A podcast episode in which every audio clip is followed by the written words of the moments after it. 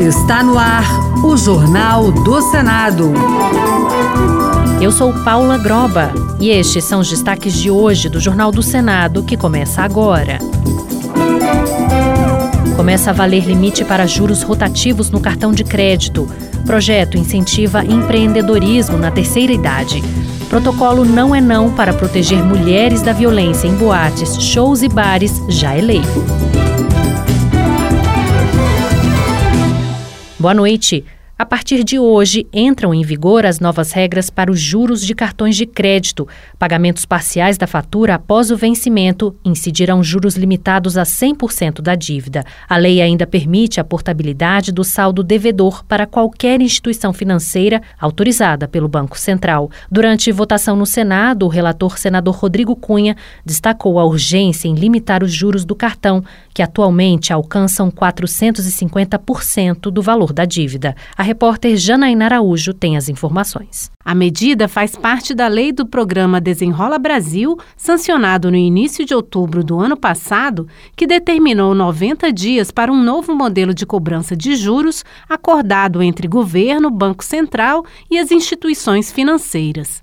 Segundo a legislação, caso as negociações não chegassem a um consenso, valeria o modelo em vigor no Reino Unido, que estabelece juros até o teto de 100% da dívida, que não poderá mais subir depois que dobrar o valor. Na votação da lei no Senado, o relator senador Rodrigo Cunha, do Podemos de Alagoas, apontou a urgência de mudar os juros cobrados no cartão de crédito ao dar o exemplo de uma dívida de um mil reais. Que não chegue mais aos 450% de uma dívida média de um cartão de crédito hoje anual. Uma dívida hoje de mil reais que o cidadão se enrola em um mês, no mês seguinte ele está refinanciando através de rotativo. Depois de um ano, essa dívida de mil reais já está em 5 mil reais. Em dois anos, essa dívida de mil reais já está em 25 mil reais. Então, olha só a importância de dar um basta. Agora, com os juros limitados a 100%, para a mesma dívida de um mil reais no rotativo, os encargos não podem passar desse mesmo valor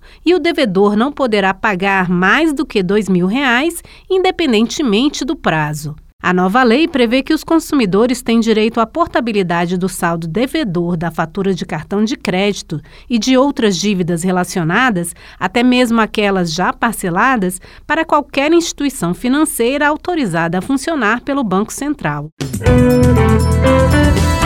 O senador Omar Aziz, do PSD do Amazonas, pediu que a proposta que criminaliza a posse e o porte de drogas seja aprovada com urgência pelo Senado. A PEC está atualmente sob análise da Comissão de Constituição e Justiça. O parlamentar considerou importante que o Senado seja a vanguarda nessa discussão e que o Congresso aprove a medida para resguardar os jovens brasileiros. Ele lembrou ter criado, como governador do Amazonas, a primeira clínica gratuita no Brasil para dependentes químicos, sensibilizado com o sofrimento de tantas mães que tentavam tirar seus filhos do vício das drogas. Infelizmente, quando entra, dificilmente sai. O nosso grande desafio é não deixá-lo entrar. E quando ele entra, uma pessoa pobre não tem como tratar seu filho, porque é muito caro o tratamento para quem usa qualquer tipo de droga. Caríssimo. Um projeto de lei apresentado no Senado prevê medidas para estimular o empreendedorismo para idosos. Segundo o Sebrae, em 2020, o Brasil já possuía 1,9 milhão de pessoas com mais de 60 anos, donas de pequenos negócios, que atuam em áreas como serviços, agropecuária, comércio, indústria e construção. Entre as ações previstas no projeto está a oferta de linhas de crédito especiais para esse público.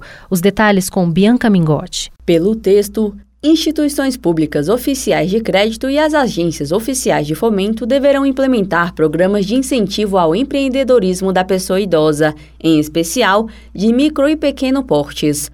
O projeto prevê que um regulamento posterior criará as linhas de crédito e o sistema de garantias diferenciados para quem tem mais de 60 anos. Os empréstimos deverão ter facilidade no acesso, taxas de juros menores, mais prazo de pagamento e menos burocracia.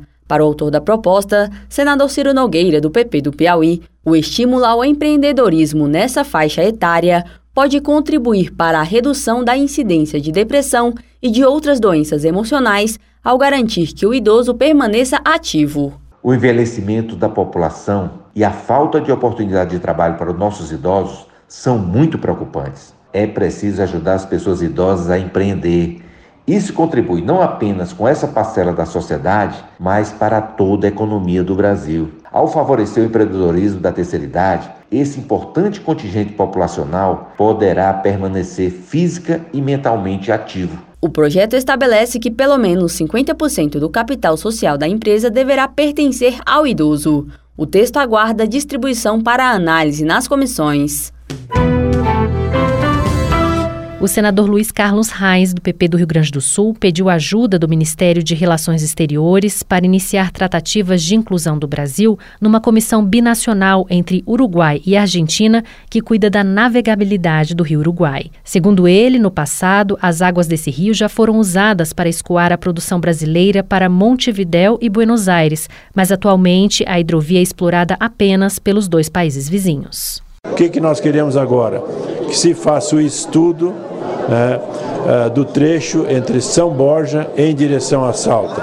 Muito importante, que é um novo meio que pega a parte de Corrientes na Argentina, que pode ser muito bem explorada e pega a parte oeste do Rio Grande do Sul. E a Comissão de Infraestrutura foi ao Pará em dezembro para debater a liberação de obras da ferrovia Ferrogrão. O pessoal entrou com uma ação no STF e o projeto da ferrovia com recursos privados foi suspenso. Repórter Floriano Filho. A Comissão de Desenvolvimento Regional e Turismo do Senado realizou uma audiência pública em Novo Progresso, no Pará, para debater a suspensão da Ferrogrão pelo STF por questões indígenas e ambientais.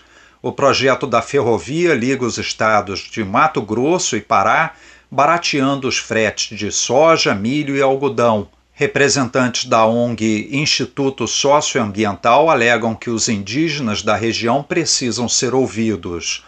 O governo afirma que a Ferrogrão segue os padrões internacionais de sustentabilidade ambiental o senador Zequinha Marinho, do Podemos do Pará, disse que os direitos indígenas serão respeitados. Tem bastante irmãos indígenas aqui conosco. Nós entendemos perfeitamente a preocupação, mas quero dizer para vocês: esse projeto vai ser bom para todos nós. E vocês vão participar das palestras aqui, que eu tenho certeza tirarão todas as dúvidas. O projeto foi incluído no programa de investimentos do atual governo, o novo PAC e prevê uma extensão superior a 900 quilômetros. Mulheres brasileiras agora terão como aliada uma medida de proteção e atendimento em casos de violência nos estabelecimentos de entretenimento. Já é lei o protocolo Não é Não, iniciativa de inspiração espanhola e que foi sugerido e votado pelo Congresso Nacional. A repórter Janaína Araújo tem mais informações. Ainda antes da chegada do Ano Novo, começou a valer no país uma medida de proteção às mulheres em ambientes de diversão onde sejam vendidas bebidas alcoólicas, que pode ser um trunfo para o público feminino nos eventos em locais fechados do próximo carnaval. A lei que estabelece o protocolo Não é Não foi criada para prevenir constrangimento e violência contra a mulher, prevê atendimento às vítimas e é destinada a casas noturnas, boates e locais de espetáculos musicais em espaços fechados ou shows, além de eventos esportivos. A medida sancionada pelo presidente Lula foi apresentada como projeto de lei pela deputada Maria do Rosário, do PT do Rio Grande do Sul, e outros 26 parlamentares e foi aprovada no Senado em novembro. Relatada em plenário pela senadora Augusta Brito, do PT do Ceará, a proposta combate condutas como estupro, assédio e importunação sexual. Percebe-se claramente a sensibilidade do parlamento brasileiro de reduzir os riscos de violência ou sua efetiva ocorrência em estabelecimentos de lazer, em eventos culturais e esportivos, engajando o poder público e parceiros privados no propósito comum de promover o fim da violência contra nós mulheres. A relatora destacou ações previstas na nova lei, como o treinamento de colaboradores de estabelecimento de lazer e de eventos. O descumprimento à nova legislação pode render advertência, multa e, em casos de reincidência, interdição do estabelecimento.